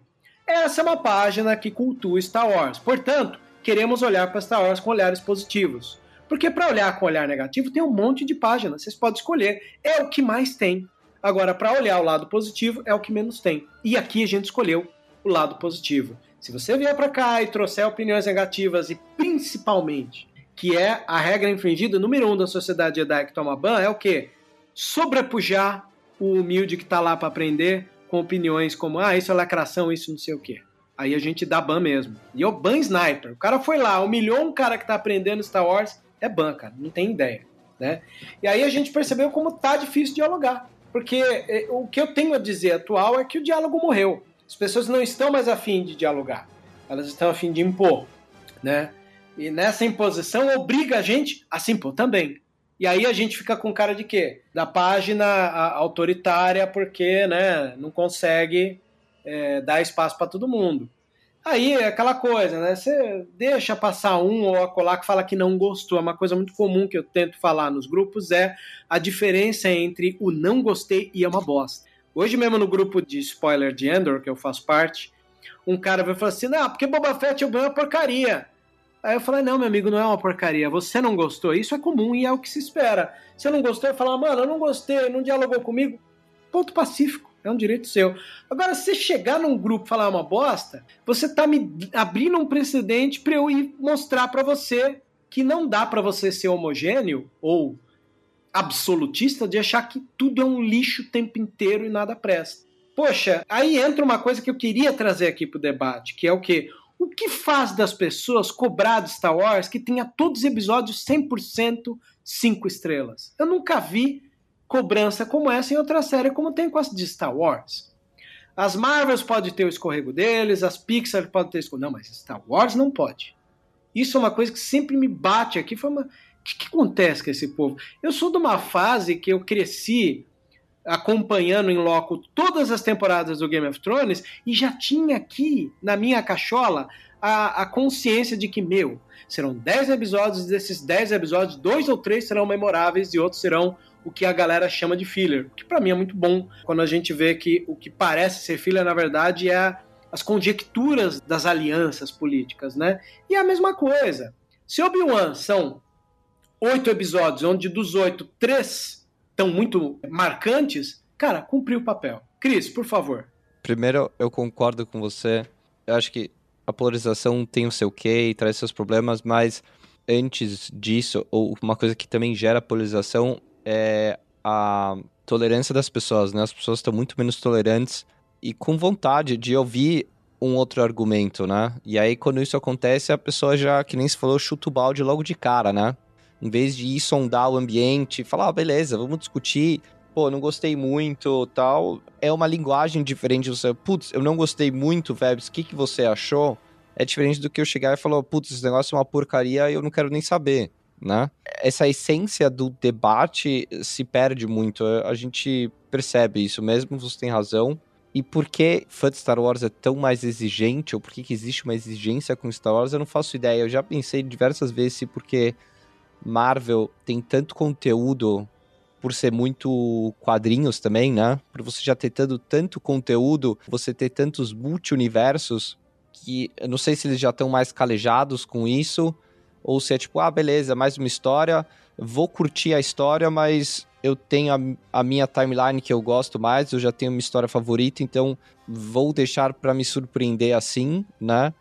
E Star Wars, como tem uma, agora duas timelines, qualquer coisa que você faz é meio mais dramático, os fãs acham que você estragou tudo porque você errou agora, sei lá, em um episódio de qualquer série, acabou já tudo, mudou tudo na timeline e, e ela morreu para sempre ou se Star Wars sempre teve filme e uma categoria muito clara de mídia A e mídia B, de tipo, mídia A são só os grandes filmes na época do George Lucas e agora esses novos, né? E agora a série, tudo bem, mas vamos falar de alguns anos para cá, só tinha os grandes filmes e as mídias B eram quadrinhos e livros que, sei lá, 70% dos fãs talvez não liam ou liam tipo as principais novelas e pantufas. Um, e agora que a gente tendo cada vez mais coisa visual, a galera continua com a alta, né? Então a gente tem mais margem de erro, né? Na hora que você faz um filme a cada três anos ou dois anos, você tem essa margem de erro. Na hora que você faz uma série por ano mais alguma coisa, você tem mais conteúdo para errar, vamos dizer assim, né? Eu não, sei se concordo com a sua opinião, mas é, sei lá, pensando na visão do, de quem é tão exigente assim, né? Aí entra essa coisa que eu digo que o fã de Star Wars, se ele pudesse descobrir um pouquinho como funciona o mercado de cinema, ele seria mais compreensivo com a obra. Primeiro, porque se a gente parar para pensar, Boba e Kenobi, que são as séries que foram bombardeadas, e até teve criadores de conteúdo que têm o ferramental para entender a fraqueza delas, mas preferiu engrossar o couro dos descontentes e fazer um vídeo, como eu posso dizer, perfumado para reclamar, né? Eu gosto pra caralho do Gaveta, mas pô, quando vi o Gaveta, tipo, ah, o Boba Fett, com, sabe, memezinho, risada e tal. Cara, é, eu falei, poxa, Gaveta, você podia fazer a galera entender o porquê que existe aquelas fragilidades, mas não, virou tudo um. Mas é o cara, né? O Gaveta é isso, eu até entendo. Triste mesmo é ver Tiago Romaria, esses caras, tipo, ah, não, acabou com a minha vida. Eu falei, meu Deus, que exagero. E aí entra aquelas coisas que poucos tiveram o dom de entender, como o Norton teve. Gente, são duas séries que foram feitas no meio do fecha, continua, fecha, continua da pandemia, e as primeiras obras ditas de tentar sobreviver fora das mãos do Lucas, que não foram as sequels. Né? As a gente entendeu o processo, mas tirando as sequels, o que, que tem que saiu das mãos do Lucas e tentou sobreviver sem ele? Kenobi e, e, e Boba Fett. Né?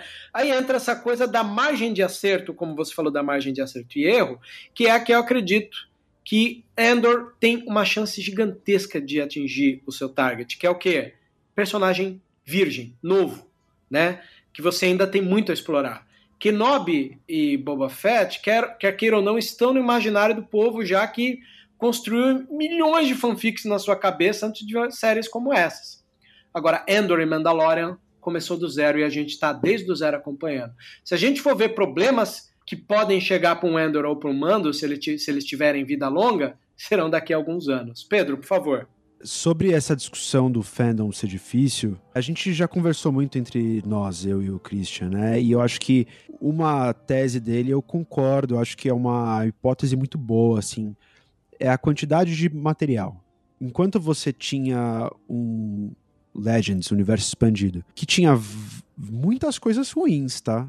É, eu sou da década de 90, eu acompanhei eu sou da época que era aquilo que só tinha de Star Wars, então vou descobrir o que é. Tinha muita coisa ruim, entendeu? Mas tinha muita coisa boa também no meio. Então as coisas ruins se perdem. O seu referencial é se agarrar às coisas que você tem que são boas. Quando você tem a aquisição da Disney e se zera a timeline e começa outra, você tem um problema novo, que é, poxa, a gente tem esse canon que tá vazio e a gente vai colocar. E aí, aí entra aquele problema. O fã daquele antigo tudo que tiver de novo tem que ser bom. Então, de poucos produtos que tem que ser, todos eles têm que ser acerto, porque já que você rebutou a, a, a timeline que eu gostava, você não pode errar em nada. Não é bem assim. Então, acho que um problema nasce daí.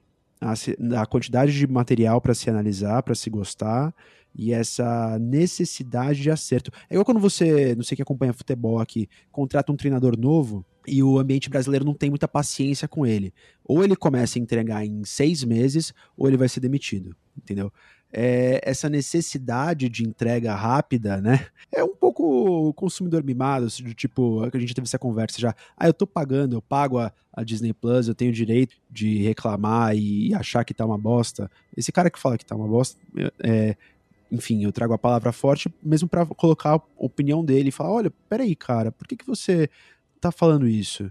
Por que, que você não analisa de fato as questões que envolvem o porquê você não gostou do, do CGI, por exemplo? É uma questão de budget, entende o problema do negócio no como um todo, e aí você vai poder criticar, mas através de um viés, sendo um produtor de conteúdo que tem uma responsabilidade por pautar o debate público, de virar e falar assim: por que o CGI tá ruim, em vez de virar e apontar o CGI tá ruim, e isso não constrói, é, como você estava falando sobre o ban sniper dos caras, acho que as pessoas falarem que não, não gostarem, terem é, opiniões negativas, são bem-vindas. São bem-vindas quando elas estão abertas para o debate. Aí acho que a questão, e aí um pouco é, teórico, né, mas é, acho que do nosso é, momento histórico, quando você pega lá o Habermas falar das condições ideais de debate, né, num mercado, isso é uma ideia liberal, inclusive, de um, um mercado de ideias que elas vão estar tá ali expostas e as pessoas vão expor suas ideias e a melhor ideia vai vencer, né? Enfim, é um debate de fato é, sem paixões, assim, ele é lógico, ele, você está tentando fazer com que a melhor ideia vença.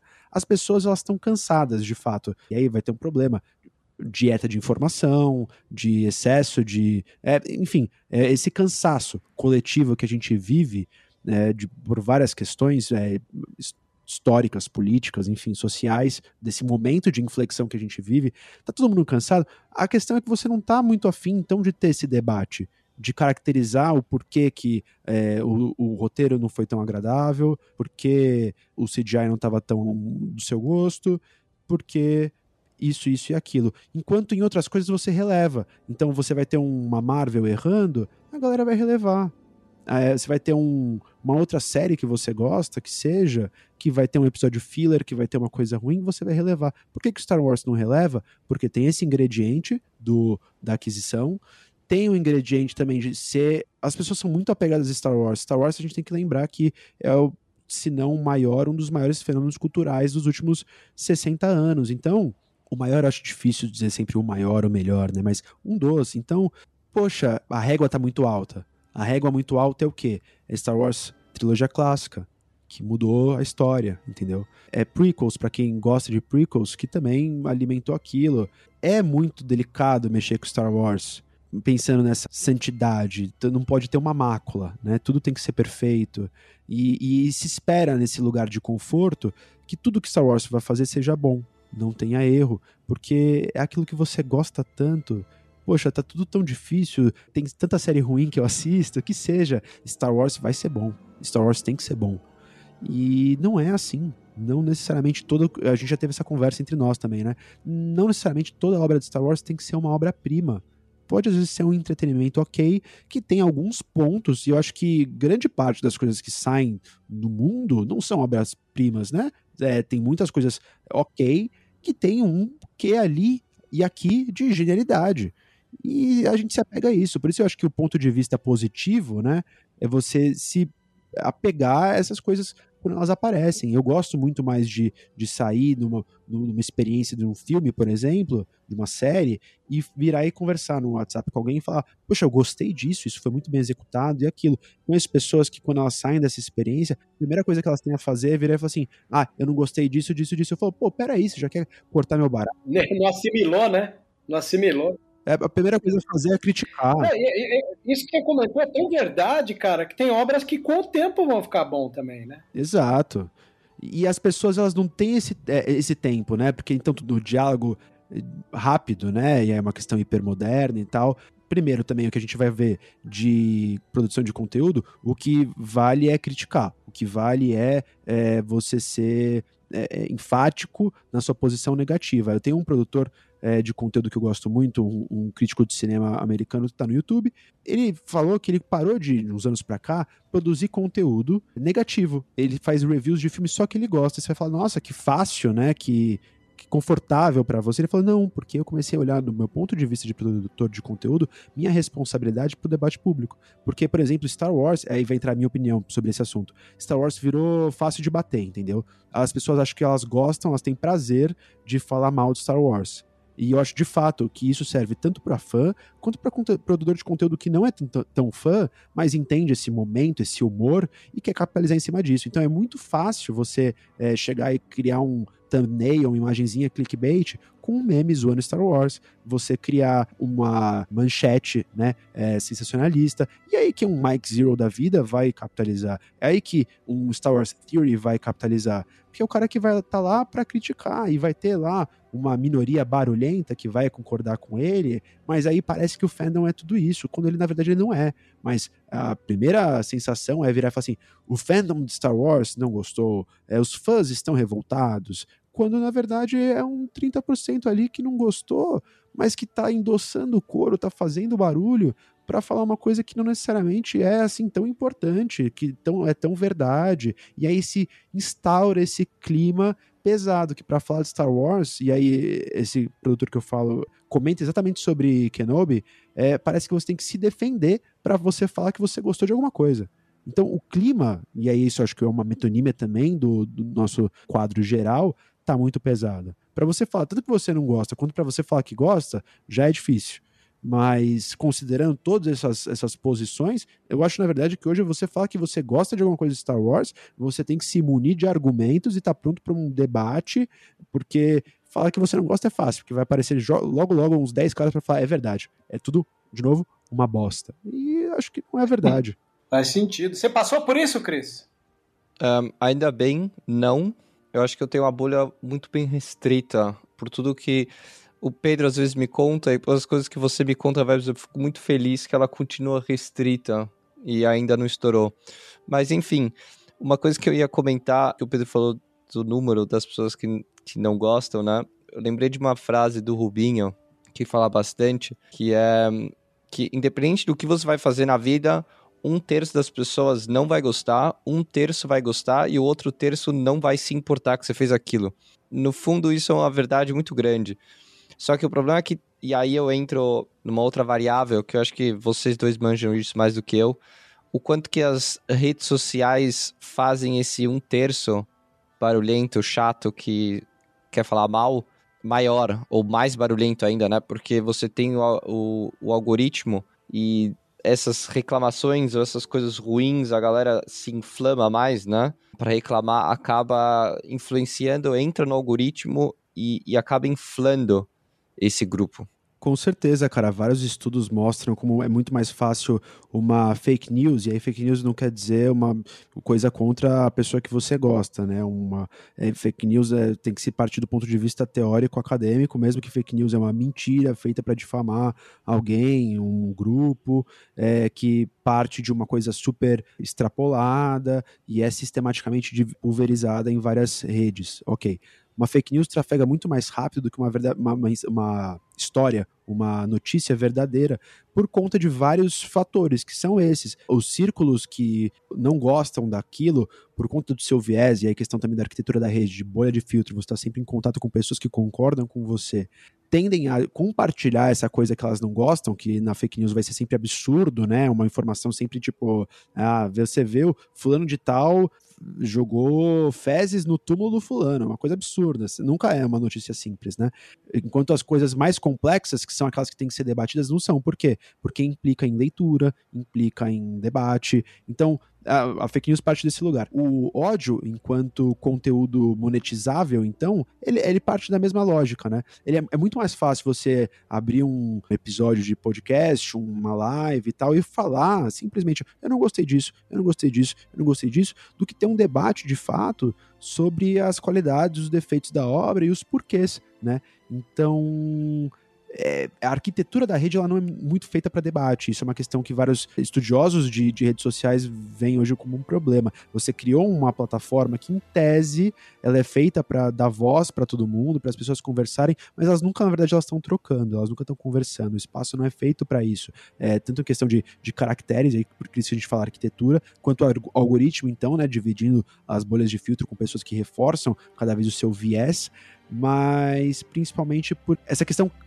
capitalista mesmo, de fato. Quando você percebe que o, a, o discurso não necessariamente discurso de ódio, né, mas esse discurso negativo, que é virar e falar mal de Star Wars vende muito mais, você acaba entrando nesse looping. E eu vou dizer do ponto de vista que eu vi uma pessoa compartilhar sobre o trailer de Endor, né, hoje, e a tag era tipo assim, ah, o quanto eu estou animado para esse trailer e, e, era uma crítica que tinha um emoji assim, tipo, né, negativo.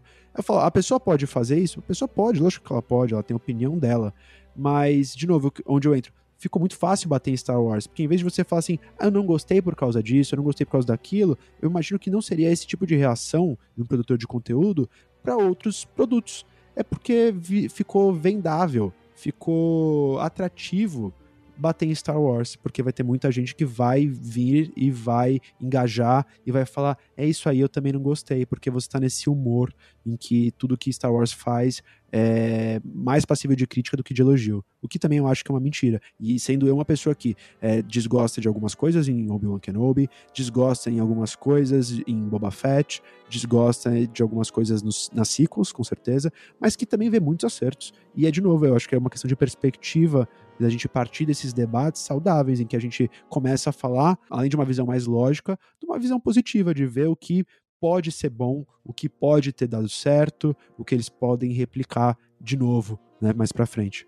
Cris? Legal, Pedro. Então, essa coisa que você falou de fake news e depois de clickbait também, e, essa questão de financiamento, né? Me lembrou muito de uma teoria do Andrew e do Shink, sobre um livro deles que chama um, Luta pela Verdade, né? Sobre teoria da conspiração também, em que eles falam que a gente vive nesse, nesse capitalismo que olha pra gente, né? E que os algoritmos hoje eles estão tão inteligentes que eles conseguem entender o nosso comportamento e, e buscar entender os próprios interesses e as emoções. Eles fazem uma análise disso. Então, no fundo, o quanto que esse algoritmo chega ao ponto de conseguir manipular o nosso comportamento como usuário de rede social, tanto criar essas bolhas que a gente vive, que a gente já está falando do tempo tempo, né? Mas também criar essas câmeras de eco que aumentam ainda mais o que a sua bolha está falando, né? E aí você junta isso com a monetização que você estava falando antes, a gente cria cada vez mais essa vontade de conseguir monetizar mais o nosso canal e a gente acaba fazendo conteúdos também que cause consequência dessa câmera de eco que vai piorando todo esse problema também. Então isso é um problema muito sério. E uma segunda coisa que eu lembrei também, eu não tenho infelizmente a estatística comigo, mas o quanto que o YouTube, a rede social, né, ou, ou a mídia, a plataforma que mais facilita compartilhamento de teoria da conspiração e mitos da conspiração, ideologia da conspiração, que aí academicamente são três conceitos diferentes, porque as pessoas clicam mais e existe um padrão de cliques dentro do YouTube que quanto mais pesado ou mais sombrio, a palavra que a gente usou tanto hoje, ou talvez o quanto mais fascinante assim de ver os podres dentro do sistema, as pessoas clicam mais. Isso é um padrão que também foi estudado entre o YouTube, então isso é muito interessante. O quanto que o YouTube acaba sendo uma plataforma preferida para esse tipo de conteúdo também. Perfeito, pessoal. Assim a gente termina mais uma edição do Vozes. Acho que uma das edições mais incríveis, né? Parece que a gente se encontrou na Ágora para ficar debatendo aqui. E, e esse é o, é o, sentido, acho que, do podcast. Inclusive, até aproveito a ocasião para quem estiver nos ouvindo, nos procure, converse conosco. O Maicon, que hoje, como vocês viram, foi apresentado como um novo membro da, do Vozes da Força, era um dos nossos ouvintes, né? Então ele compartilhou o gosto que ele tinha, a gente ficou super feliz trouxe ele para o time e nada impeça que as pessoas que queiram participar de alguma edição, olha, eu queria debater tal assunto, traz aqui, a gente grava, chama quem você quiser, a gente chama e, e torna a edição do Vozes uma edição compartilhável e compartilhada. Não é não? Então, Michael, obrigado por estar conosco aqui nesse começo de jornada do podcast. Muito importante você estar com a gente aqui. Eu que agradeço a oportunidade, eu sempre fui fã mesmo, como eu disse daquela vez, né? Eu chego a ficar tremendo quando eu tô participando com vocês aí, de, de tão fã que eu sou. Lisonjeado com isso. E quero agradecer em especial também os Pensadores de Alderan, podcast da qual eu assumo tal qual como o Maicon assumiu ser fã do Vozes, eu sou o cara que assumo ser fã do, do Pensadores de Alderan tá do lado do Chris Pondorf, do Pedro, é uma das melhores coisas que a gente podia para debater Star Wars. Ah, Antes de tudo, queria agradecer o convite, Vebs. É uma honra finalmente participar do Vozes, estar aqui com você. Nosso primeiro Vozes, a gente estava ansioso, aliás. É muito prazer, Michael. Obrigado pelo papo pensante, é sempre um prazer falar de Star Wars. E obrigado você, ouvinte, que ficou com a gente até aqui. É você que faz essas conversas existirem, né? Como a gente fala, vocês são os pensadores de Alderan, não só eu e o Chris. Os pensadores de Alderan são todas as pessoas que em algum momento já sentaram e discutiram os temas políticos, filosóficos, sociais que impactam a nossa vida e que Star Wars é sobre. Então, fica o convite aí para quem quiser continuar refletindo e celebrando a beleza desse universo fantástico. Procurar os Pensadores de Alderan no Instagram, na sua plataforma de streaming de preferência e estender esse papo, né? Porque tem muito mais coisa boa pra gente falar de Star Wars do que ruim. É isso aí. Valeu! Perfeito. Cris. Diz tudo, Pedro. Uh, queria agradecer também o convite de novo do Vebs. Valeu, sempre um prazer estar com você. Prazer também com o Maicon, esteve aí com a gente hoje, super legal. Aproveitando nesse gancho que o Pedro falou, vou aproveitar. O Pedro falou de maneira super bonita tudo que Star Wars uh, é importante pra gente, o que ele traz pra gente na nossa vida. Eu vou aproveitar, poder fazer um jabá aqui, pedir pra galera também, quem curtiu, Dá uma olhada no nosso no Pensadores de Alderan. A gente vai fazer aniversário de um ano esse mês, então vai ter bastante conteúdo legal também para quem quiser acompanhar, conteúdo inédito. É isso aí, gente. Boa noite. É isso aí. Para você que nos ouviu e nos acompanha, agradecemos do fundo do coração e que a força esteja com você ou this is the way.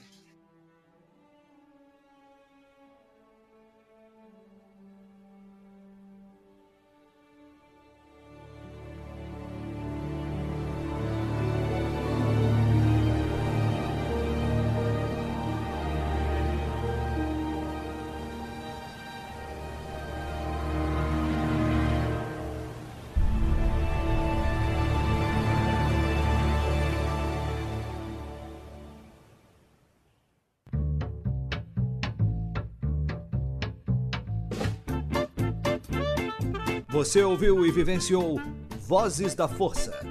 Por hoje é só. E que a força esteja com você sempre. Aqui é o comandante Paul Dameron desligando.